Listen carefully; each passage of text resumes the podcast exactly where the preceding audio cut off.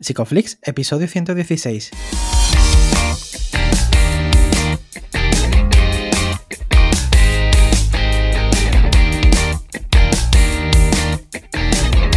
Bienvenidos a Psicoflix, un espacio de psicólogos para psicólogos, un podcast donde entre todos buscamos ser cada vez mejores profesionales de la psicología. Aquí hablamos de todas las estrategias, técnicas y noticias de la psicología contemporánea, pero siempre con la evidencia científica que nos gusta defender. Hoy estamos grabando el episodio del 1 de julio y estamos emitiendo nuestro episodio número 116, en el que vamos a escuchar el testimonio de un superviviente del suicidio. Pero antes, recordaros que en psicoflix.com podéis registraros y estar al día de todas nuestras novedades. Bienvenidos al podcast, muchas gracias por estar aquí. Yo soy Jeff, muchas gracias también por suscribirte si estás escuchando esto en cualquiera de nuestras plataformas donde estamos. Y bueno, muchas gracias Darío que está aquí conmigo hoy vacunado. Eh, sí, hola Jeff, hoy, hoy, hoy, estoy vacunado, ¿verdad? Me vacuné ayer, ya se me había olvidado porque la verdad es que no he tenido ningún efecto secundario. Incluso he hecho alguna broma por, por Twitter. Y, y hoy, bueno, Cuéntanos, eh, ¿quién tenemos por aquí? Pues mira, estamos muy contentos de tener aquí a José Carlos Soto Madrigal. Él es activista por la prevención del suicidio, comunicador y superviviente del suicidio y además, bueno, es coordinador del grupo de supervivientes de Psicólogos Princesa 81. Bienvenido, Carlos. Bienvenido. Buenas noches. ¿Qué tal estás? Buenas noches, Carlos. ¿Qué tal? Bien hallados, bien, bien, muy contento de que se hable de este tema mucho, porque hay que solucionarlo. Mm. Hablábamos fuera de micro sobre lo, importante que es eh, bueno, divulgar en esto y, dejar a personas con, experiencia y verdaderos profesionales eh, bueno, aclarar muchas de las dudas y en general quitar muchos de, estos miedos ¿no? que tenemos a, hablar de este tema. Pero antes, eh, como siempre, nos gusta que os presentéis, que nos habléis un poco de, vuestra historia y que aterricemos. Bueno, mm, nuestro caso fue nuestra hija, Ariadna, que tenía, en el momento en que, en que llegó a casa diciendo que tenía un bajón, que era lo único que, podía expresar, eh, tenía 17 años, era muy buena estudiante, una adolescencia no al uso, sino porque en nuestra casa se habla absolutamente de todo, muy comunicativos, con muy buen, muy buen rollo los tres. Y como digo, llegó un día del instituto, estaba haciendo segundo de bachillerato y nos dijo, no sé qué me pasa, no puedo estudiar, que era una cosa que le gustaba mucho, y, no sé qué hacer. Nosotros afortunadamente tuvimos la, la, idea, la buena idea de recomendarle ir a ver a un psicólogo, si eso le podía ayudar, ella le pareció bien. Buscamos inmediatamente un psicólogo al día siguiente, especializado en adolescentes, pero claro, nosotros no sabíamos que, los psicólogos no recibiesen durante la carrera formación sobre el suicidio, o mm. prácticamente nula, y que, y que él se iba a encontrar como se encontró con el mismo problema que nosotros, ¿no? Enfrentar algo para lo que él tenía seguramente alguna herramienta más que nosotros, evidentemente, pero no las suficientes para poder sonsacarle que era que ella estaba teniendo ideación suicida y que nosotros no supimos hasta el mismo momento en que, en que se suicidó, ¿no? que, en que decidió. Fue una serie de cosas, a pesar de todos los medios que pusimos, terribles. ¿no? Primero, como digo, este psicólogo con el que estableció un vínculo buenísimo y una relación muy, muy fuerte. De hecho, ella en su carta de despedida nos pide que le demos las gracias, pero que cayó en ese mismo error de no saber indagar, como digo, eh, eso que pasa cuando, cuando una persona tiene depresión, ¿no? que no quiere contar porque no quiere preocupar a, la gente que le quiere, ¿no? que es un poco lo que le pasó. Intentó ocultarnos todos los síntomas y, los que se notaron eran muy leves. ¿no? Uno de ellos fue la falta de sueño. Nosotros le recomendamos incluso ir a la farmacia a comprar un producto de estos para ayudar a dormir y recuerdo que ella nos dijo, no, vamos al médico de cabecera y que sea un médico el que lo recete. Este médico tampoco tenía ni idea del tema y directamente le recetó un antidepresivo y lorazepam, incluso con la recomendación de cada vez que te sientas mal, pues te tomas un lorazepam y ya verás cómo se pasa. Esto es muy normal en esta edad y en esta época, cosa que ahora me parece terrible, terrible. Y bueno, el caso es que durante esto fueron tres meses y, pasados esos tres meses, el último día, mm, pues ella se, nos dijo que había quedado con una amiga y lo que hizo fue pues organizar su, su suicidio tomándose toda la medicación y precipitándose. Y nos lo encontramos al llegar a casa de que habíamos salido a tomar café con unos amigos.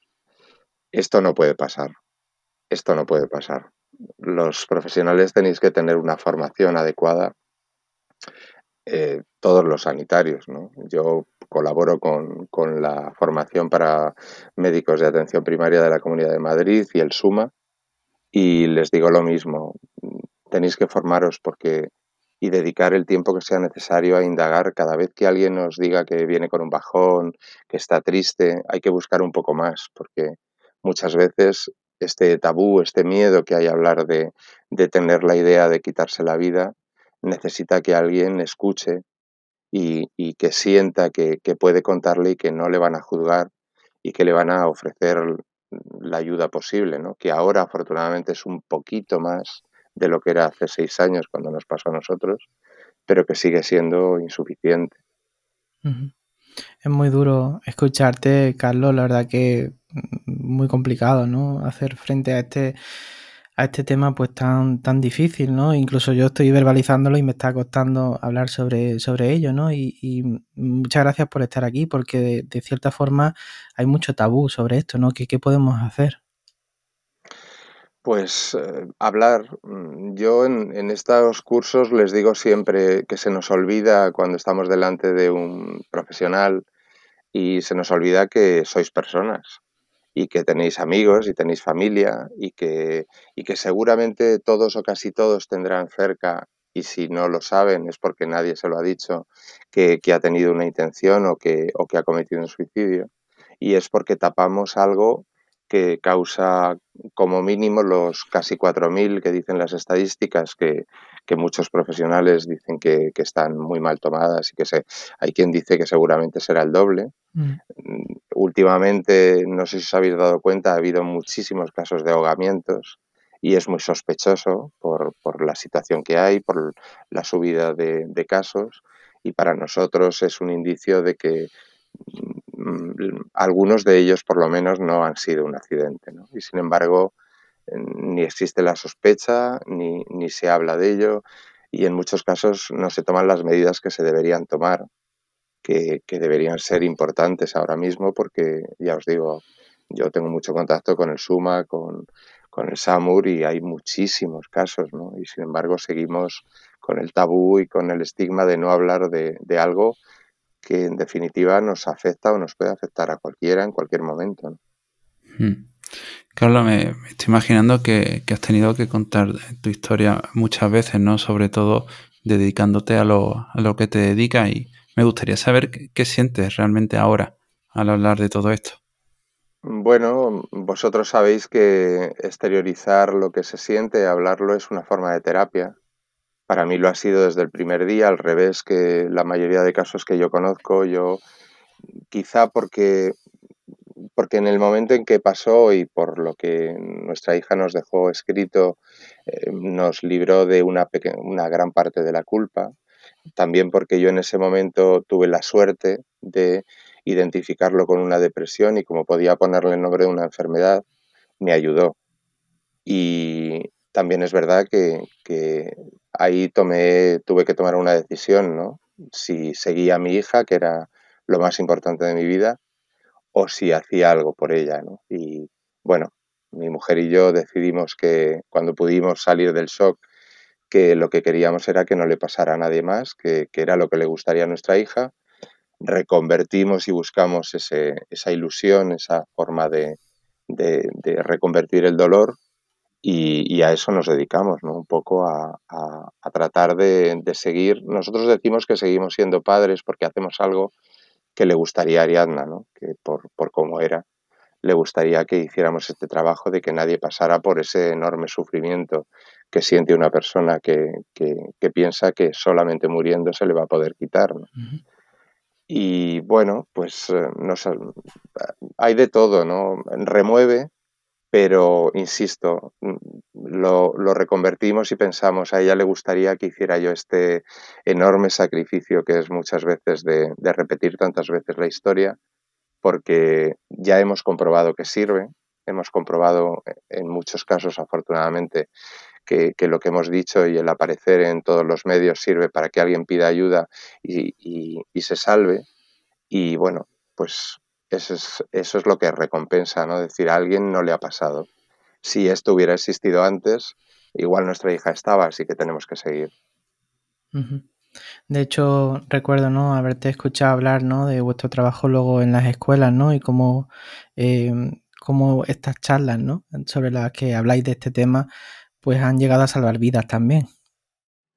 Sí, dimos una con, los padres de, compañeros de nuestra hija, una que nos costó muchísimo organizar porque el instituto se negaba, y de hecho se negó a que se hiciera allí, que esto sigue pasando, y tuvimos que buscar un local aparte, pero evidentemente fue mucha gente pues por todo, ¿no? Por morbo, por que nos conocían, porque conocían a nuestra hija, por porque éramos del mismo instituto.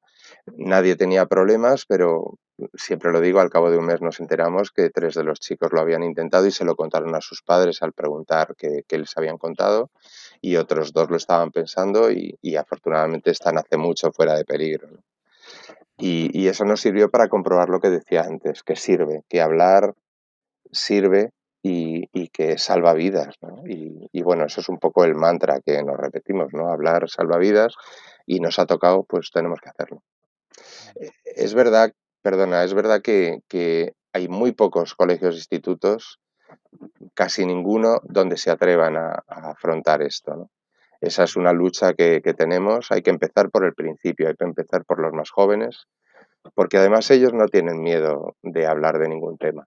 El miedo se lo ponemos los adultos y les evitamos y, con eso lo único que conseguimos es que hablen entre ellos y se confundan más.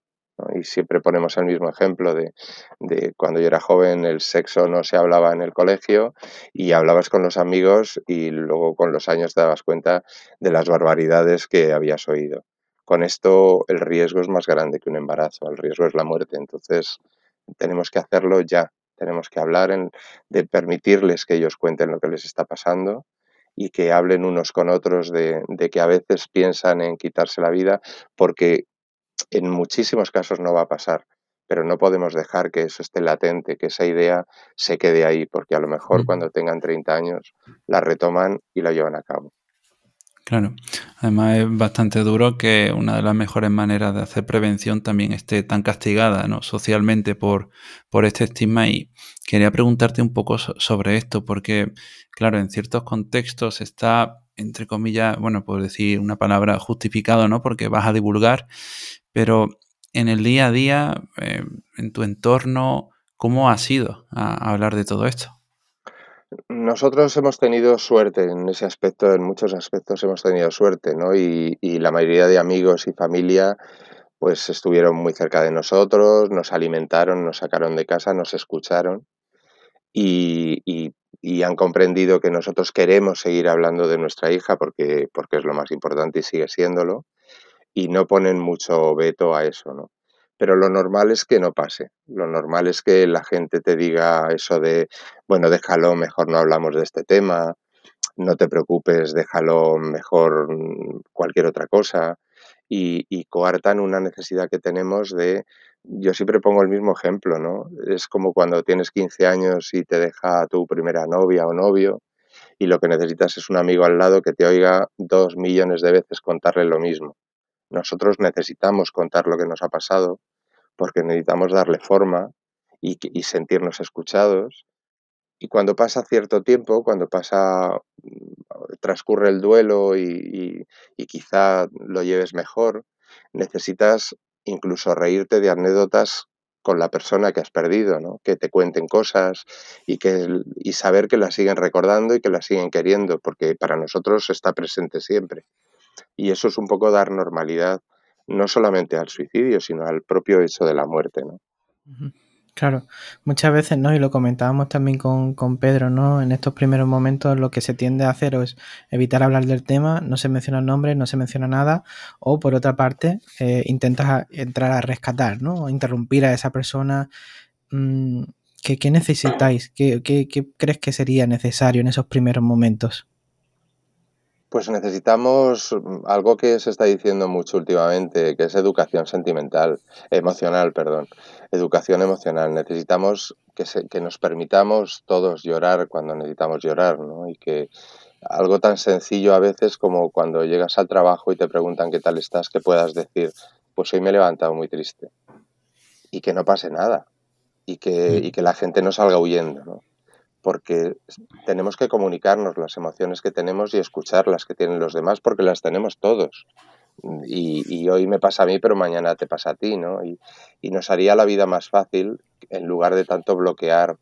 Ya no solo bloqueamos en los móviles, ahora bloqueamos en la expresión de las conductas, ¿no? Y, y creo que esto es grave, creo que esto tenemos que reconducirlo y reconvertirlo y, y darnos cuenta de que si queremos a alguien, tenemos amistad o compañerismo incluso solamente con, con alguien, tenemos que permitirnos el, el, que nos exprese y expresar las emociones, porque probablemente eso nos, nos, nos sirva en algún caso para guiarle hacia, hacia, hacia sentirse mejor y sentirse más feliz o incluso recomendarle, a lo mejor necesitas que algún profesional te ayude con este problema, ¿no? Porque yo no puedo y, y, me parece que te hace daño, ¿no? Claro. Y sería mucho más fácil. Yo, yo te mm. quería preguntar por esto, ¿no? Porque también nosotros como psicólogos, ¿no? Como personas que, que formamos de la parte del ámbito sanitario, ¿no? Y, y, en ese primer momento, cuando sucede todo el suicidio, eh, llegan los cuerpos de seguridad, llegan los sanitarios, eh, ¿qué tipo de comunicación eh, tuviste y, y cómo te gustaría que hubiera sido eso? Bueno, yo, como os digo, se lo digo a la gente de Suma con la mejor intención, ¿no? Yo comprendo que, la gran mayoría de gente que trabaja sobre todo en estos servicios y en vuestra profesión, la gran mayoría entiendo y quiero pensar que lo hace porque tiene una vocación de ayuda a los demás. Eh, la gente, los primeros que llegan, llegan con, para hacer su trabajo, quiero decir eh, los sanitarios llegan para intentar ver qué pueden hacer por la persona que, a la que van a rescatar si pueden y los demás somos casi invisibles. Eh, también entiendo que ellos tienen que protegerse porque constantemente están viendo, em, se pasan toda la noche viendo cosas terribles. Pero nosotros necesitamos que haya alguien que esté formado, yo insistiré siempre mucho en que, en que hay que buscar formación, formado porque nosotros estamos en un estado de shock profundo, eh, terrible, hemos perdido algo mm, que era lo más importante de nuestra vida y no sabemos dónde estamos, ni quiénes somos, ni qué necesitamos hacer. ¿no? Y necesitamos no tanto que nos aconsejen, como casi siempre hacen, insisto, con la mejor intención, sino a veces a lo mejor que nos pongan un brazo en la espalda o que nos digan eh, que nos dejen llorar, que nos, que nos dejen incluso estar en silencio, pero sentirnos acompañados. Y esto no pasa un poco por lo que decía antes, por, porque nos falta un poco el recurso de cómo administrar las, las, emociones de los demás y también porque no tenemos esa formación de qué necesita un superviviente, en este caso que hablamos, cuando llegamos, ¿no? Y necesita sentir que hay gente al lado que les ve, y, y a veces no nos ven, no, no, nos ven porque, insisto, porque están a su trabajo, pero, pero estamos perdidos y no encontramos ni siquiera miradas en las que refugiarnos, ¿no? Y eso aumenta mucho la sensación de, de, soledad y en algunos casos puede aumentar la, la ideación suicida en los supervivientes. Claro, de hecho eh, nos preguntan precisamente también por redes que, que ha sido fundamental en, en vuestro caso para, para seguir adelante y recuperaros?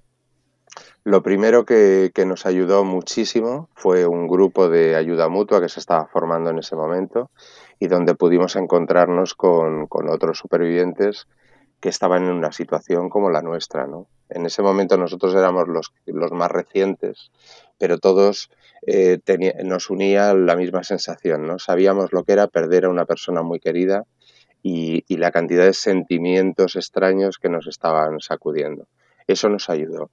Por otra parte, había gente que ya había transcurrido tiempo y nos permitió ver que había un poquito de luz al final del túnel, que el sufrimiento, el dolor, la cantidad de sensaciones y sentimientos que teníamos en ese momento, em, habría un momento en que podrían pasar a ser de otra manera. ¿no?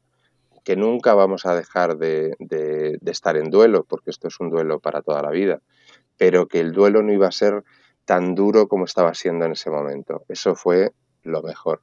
Y luego el nosotros, insisto, tuvimos la suerte de que nuestro médico de cabecera nos recomendó una psiquiatra a la que nos correspondía y que esa psiquiatra estaba formada, conocía el tema del suicidio y nos ha dedicado y nos dedica siempre todo el tiempo necesario.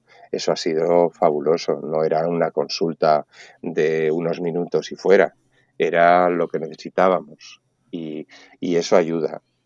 Esa es otra de las cosas en las que yo insisto, incluso con atención primaria.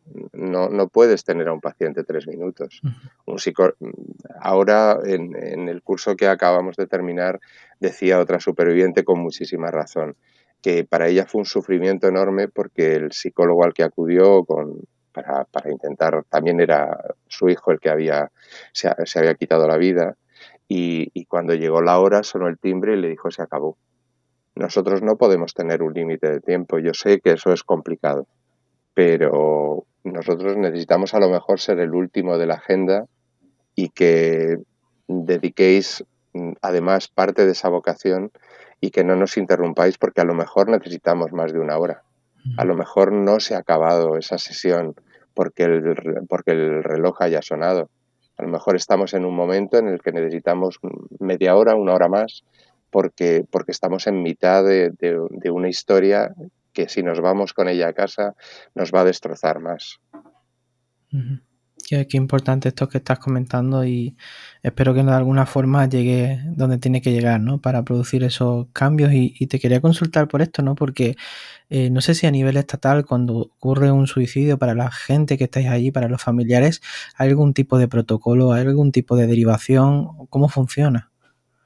Nada, Nada en absoluto. Nosotros fuimos por propia iniciativa a buscar ayuda para el duelo y la propia trabajadora social en ese momento no sabía dónde enviarnos. Ya digo que tuvimos la suerte de que el médico de cabecera nos derivó una psiquiatra y esta estaba formada, pero no había nada. De hecho, seguimos buscando y afortunadamente en Madrid había unos grupos de ayuda familiar donde había unos psicólogos con la que estuvimos, con la psicóloga que estuvimos, estuvimos tres años yendo. No tenía formación, pero no, yo digo siempre que nos hicimos una terapia conjunta los tres. Nos ayudó muchísimo el que nos escuchara.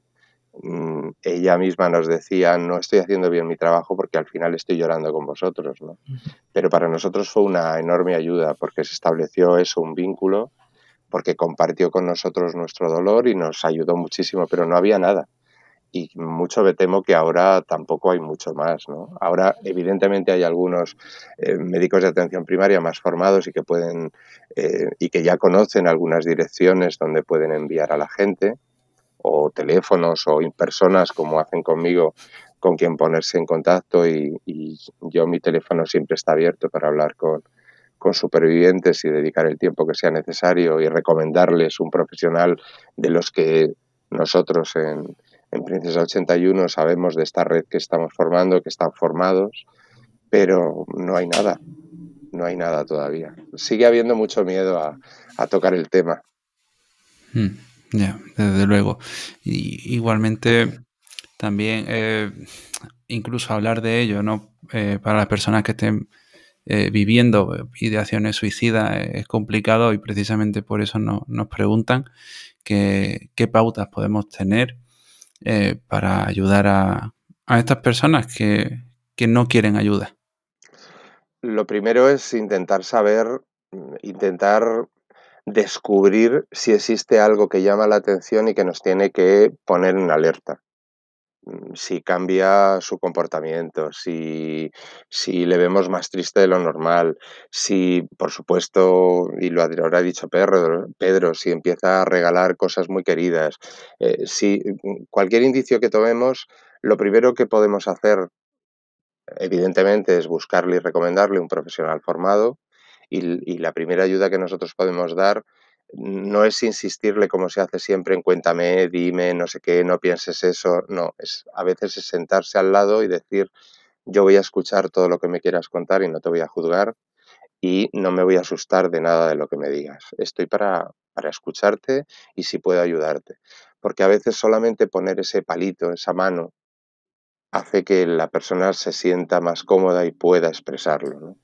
Porque es muy difícil expresar que, que uno quiere quitarse la vida y, casi siempre existe ese sentimiento, casi siempre hay una depresión y la depresión engaña y te miente y una de las mentiras más terribles es que te dicen no cuentes lo que te pasa porque si no se van a preocupar y van a sufrir. Cuando, cuando se sufre de verdad es precisamente cuando no se cuenta y pasa lo que pasa. Entonces, dar esa confianza para que puedan expresarse.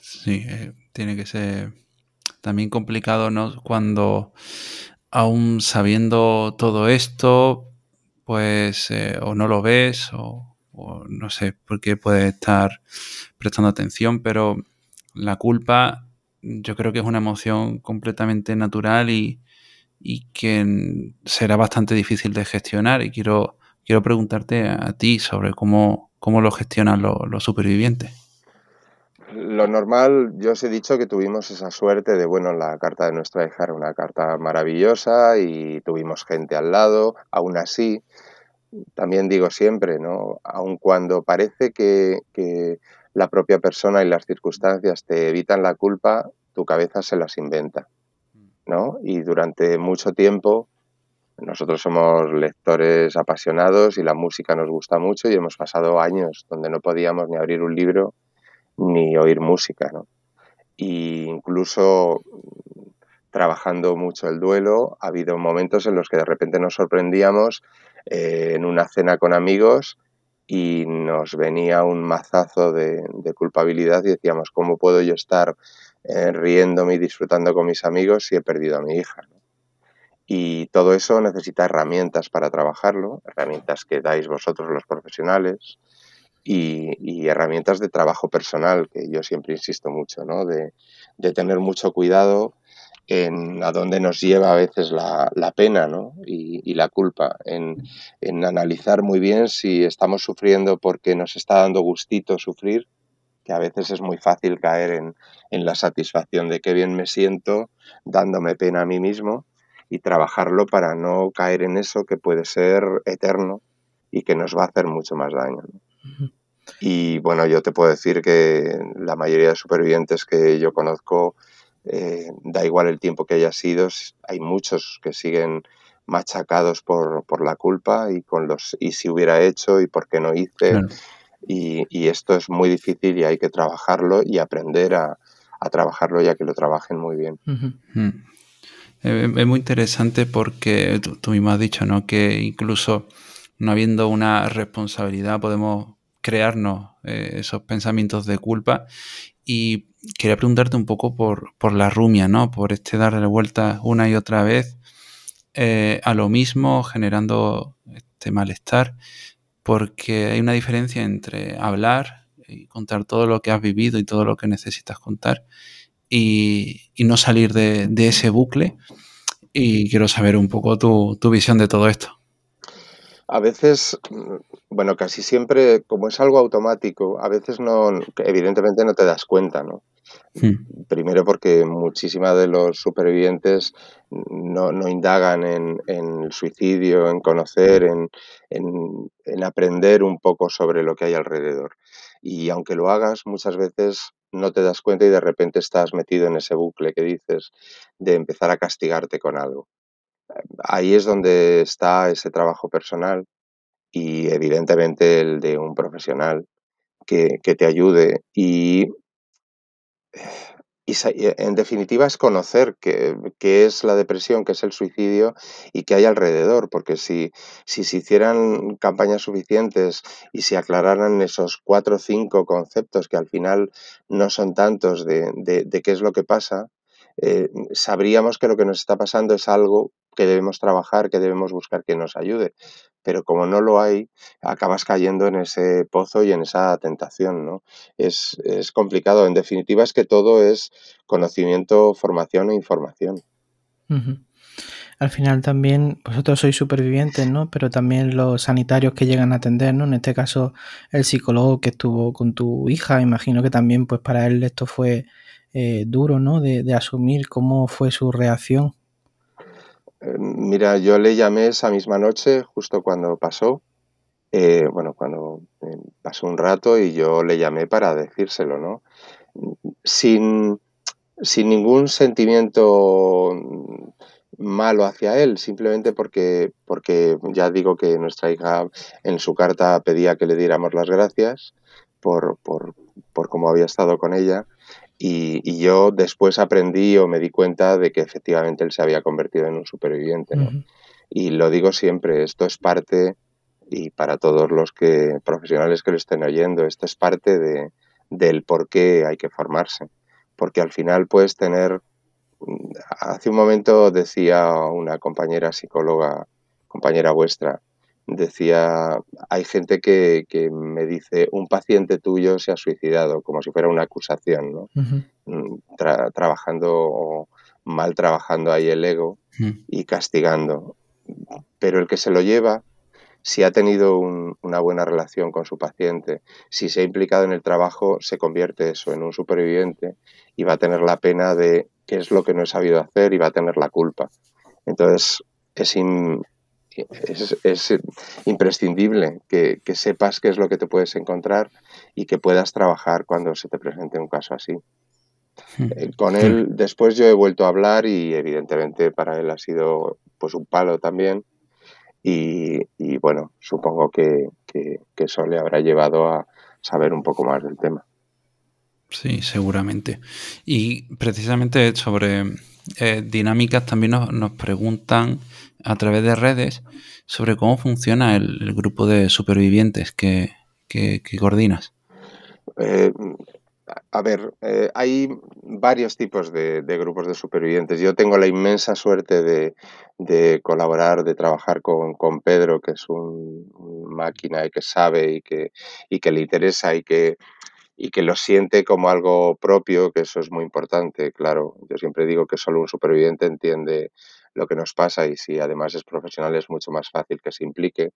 Y él está muy, muy formado en grupos de ayuda, de hecho sigue haciendo el curso de, de Alba Payás, que es seguramente lo mejor que, que, el mejor que se está dando. Y, y claro, va, vamos introduciendo todo lo nuevo que se va sabiendo en los grupos, ¿no? Cómo controlar los tiempos, cómo no evitar que, que alguien exprese lo que tiene que expresar. En fin, hay una metodología de trabajo que está sustentada en, en conocimiento muy profundo. Y insisto lo que decía antes, es la mejor ayuda para un superviviente son los grupos de supervivientes.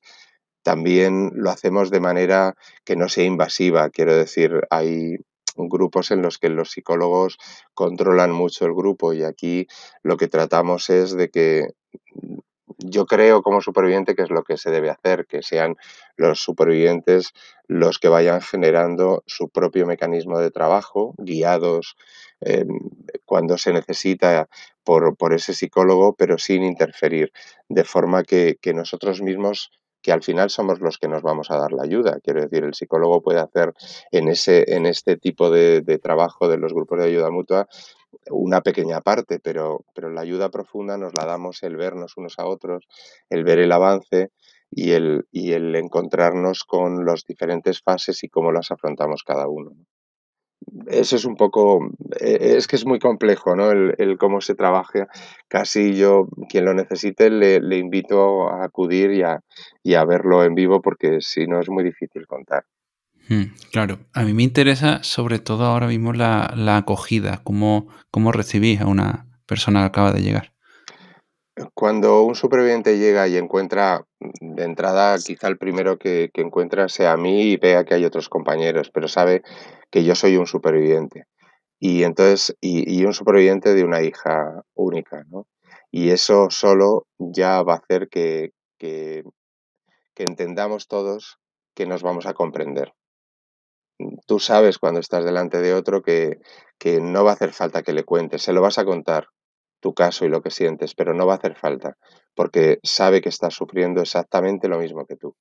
Y cuando esto avanza en los grupos, cuando, cuando compartimos cómo de repente, da igual que hayan pasado, como en nuestro caso, seis años, de repente un día te levantas y algo que puede no ser ni un olor, ni una foto, no sabes qué, de repente te, te llega una invasión de culpa y empiezas a sentirte y vuelves a tener casi, casi como el primer día esa sensación, eh, eso, aunque parezca terrible, ayuda porque dice, no solo me pasa a mí y, me entiende y sabe y sé lo que está pasando.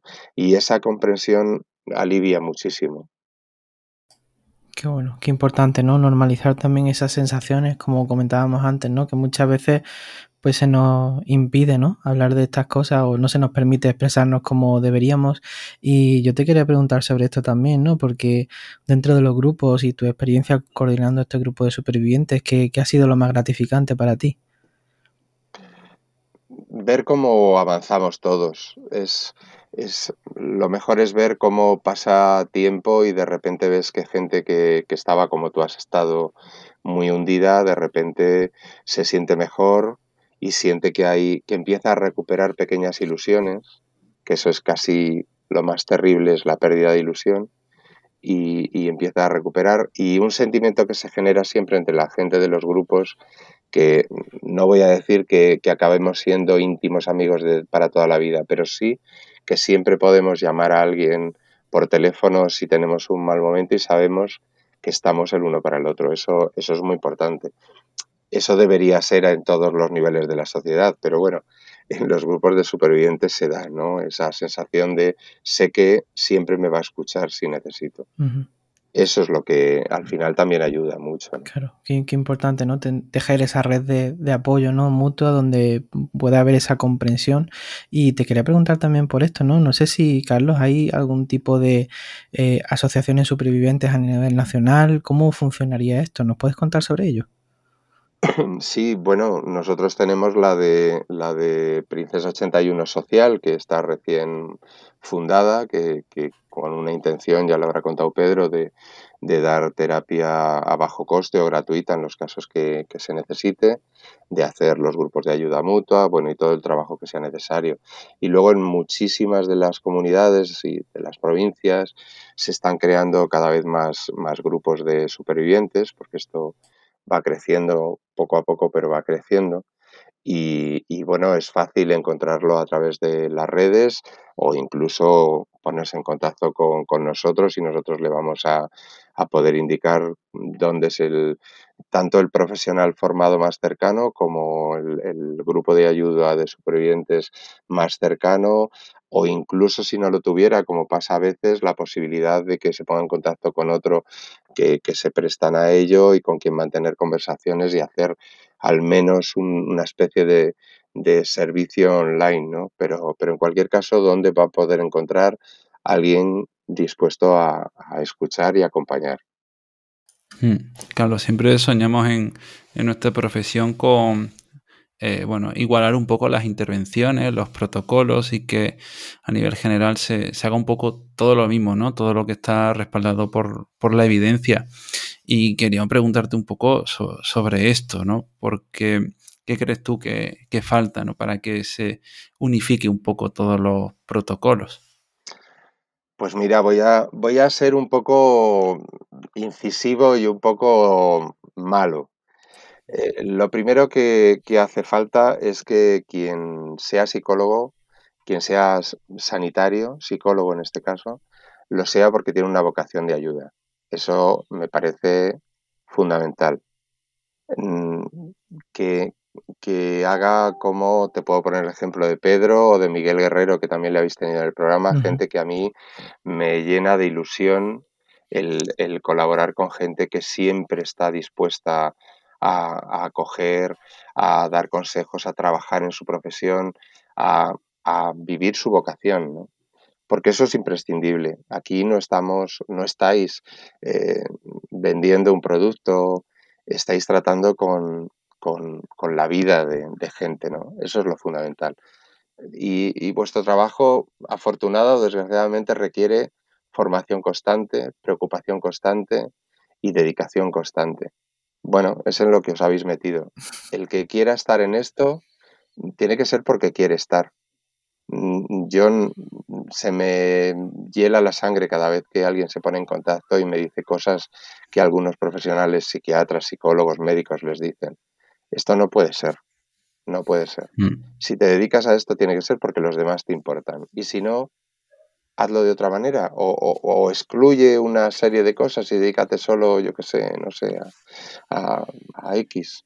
Pero esto es lo más importante. Porque, porque cuando vamos a un psicólogo, cuando necesitamos de vosotros, cuando yo he necesitado de vosotros, es porque no, no podía sostenerme. Y necesitaba a alguien que no solamente que tuviera herramientas, sino que, eh, se estableciera eso que, supongo que vosotros llamáis el vínculo y que se estableciera una relación. Y vuestro trabajo es establecer una relación que va más allá de un tratamiento médico. Mm, tiene que ver con, algo íntimo de las personas. Y eso es fundamental, porque eso es lo que también ayuda a curar. y la misión es curar. Pues sobre todo eso, formación, información, vocación y dedicación al otro. Y si no, a otra cosa. Mm. Aquí no hay alternativas. Aquí es o los demás o me dedico a otra cosa. Sin duda es un mensaje muy importante y, lo recogemos porque tiene que ser así, ¿no? De cara a poder atender a las personas que, que habéis eh, vivido una situación tan, tan difícil, ¿no? Y estamos llegando casi al tramo final del episodio, Carlos, así que me gustaría que si pudieran mandar un mensaje a personas que estén en una situación similar, ¿qué les podría decir? Si la situación es ideación suicida, que siempre hay salida, siempre, que parece que es un tópico, que se repite, pero yo he pasado por ese camino y, y dura un tiempo, pero después hay, otra, hay otras veredas por las que discurrir. Pero hay que buscar ayuda, siempre, hay que buscar, siempre hay alguien. Si no se lo quieres decir a tus padres, a tus hermanos, a tus tíos, a los amigos, búscalo por tu cuenta, pero siempre hay un sitio, siempre hay una persona que te va a ayudar a buscar un lugar donde, donde encontrar ayuda.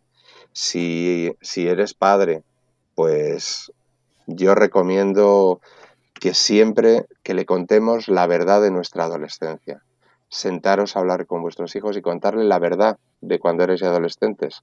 Cuando mm, os dejó un novio, una novia y os sentís morir y os queréis morir, contarlo.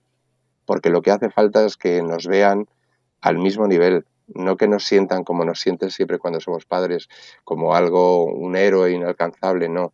Tenemos que estar, tienen que saber que hubo un momento en que nosotros sufríamos igual por un examen, por una pareja, o por un suspenso en un examen. Porque de esa manera estaremos más cerca y a lo mejor si se siente mal le habremos dado la posibilidad de contárnoslo. Muy bien, la, verdad es que, que, tus palabras estoy seguro que van a llegar a mucha gente que, que las necesita y quería preguntarte también por, por, esto de dar mensajes, porque ya hemos hablado, en, creo que en los dos episodios anteriores, con Miguel y con Pedro, sobre las campañas ¿no? de prevención del suicidio que, que no se hacen. Eh, y quiero saber un poco tu visión sobre esto, sobre si tienes, no sé, algún tipo de, si estás optimista en cuanto a que en algún momento empiecen a hacerse o, incluso, no sé, si conoces de alguna iniciativa que, que esté apostando por ello.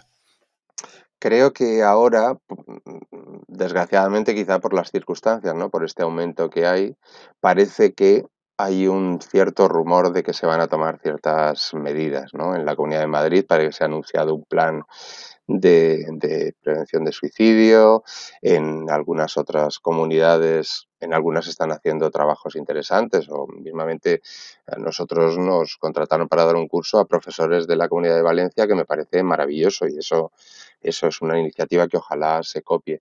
Hay pequeñas cosas, pero hay una, una enorme, hay mucho miedo, hay también mucha vagancia, hay mm, bueno, pocas ganas de afrontar lo que, lo que la población quiere y la culpa yo creo que es de todos, porque no exigimos, ¿no? Creo que hemos las circunstancias o, no sé exactamente qué, o no quiero decirlo, nos han llevado a que no exijamos las cosas que necesitamos.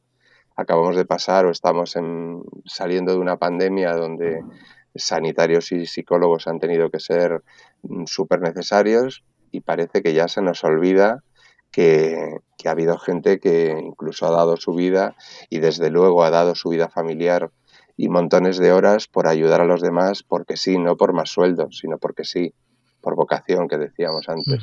Y sin embargo se nos olvida. Y, y, es porque no exigimos. Y si no exigimos por tener una buena salud mental y física, y si no exigimos porque haya planes de prevención de suicidio y porque se deje de, trabajar en, cosas que a lo mejor no son tan importantes para trabajar en las de verdad, si no exigimos no vamos a conseguir nunca nada. Y creo que el kit está en que, en que exijamos, en que ya está bien de aguantarnos con lo que hay, en que tenemos que pedir. Sí, sin duda que tú estés aquí hoy es muy importante, muy necesario también para generar esa conciencia de lo importante que es, ¿no? Hablar de suicidio y todo lo que conlleva. Y mm, Carlos, ya para finalizar el programa, me gustaría preguntarte si alguien te quiere localizar para seguir sabiendo, seguir ahondando sobre el tema o tiene alguna cuestión, ¿cómo te podrían localizar? Pues mira, en, las redes, en Facebook yo soy Carlos Soto, me encontrarán fácil y en Twitter estoy como arroba Carlos Soto Libre. Y bueno, yo creo que en cuanto pongan en Google Carlos Soto, sin ningún interés por mi parte de que se me conozca, creo que aparezco en muchos sitios. De verdad que a mí lo que me gustaría es estar en otro sitio con mis libros y mi música, pero bueno, esto es lo que me ha tocado, así que quien quiera yo estoy a la disposición de quien necesite. Muchas gracias, hace una labor encomiable y, y bueno, muchas gracias por todo lo que hace. Nada, gracias a vosotros por dar voz. Muchas gracias. Muchas gracias. Y bueno, muchas gracias también a ti que estás aquí al otro lado con nosotros. Gracias por quedarte con nosotros porque bueno, eh, seguiremos haciendo episodios sobre este tema y seguiremos concienciando sobre el problema. Y nada, eh, recordaros que si os ha gustado este episodio podéis suscribiros y nosotros nos vemos la próxima semana, el próximo jueves a las 8 de la tarde con un nuevo episodio aquí en psicoflix.com, en Spotify, en iTunes y en iBox. Hasta luego. Hasta luego.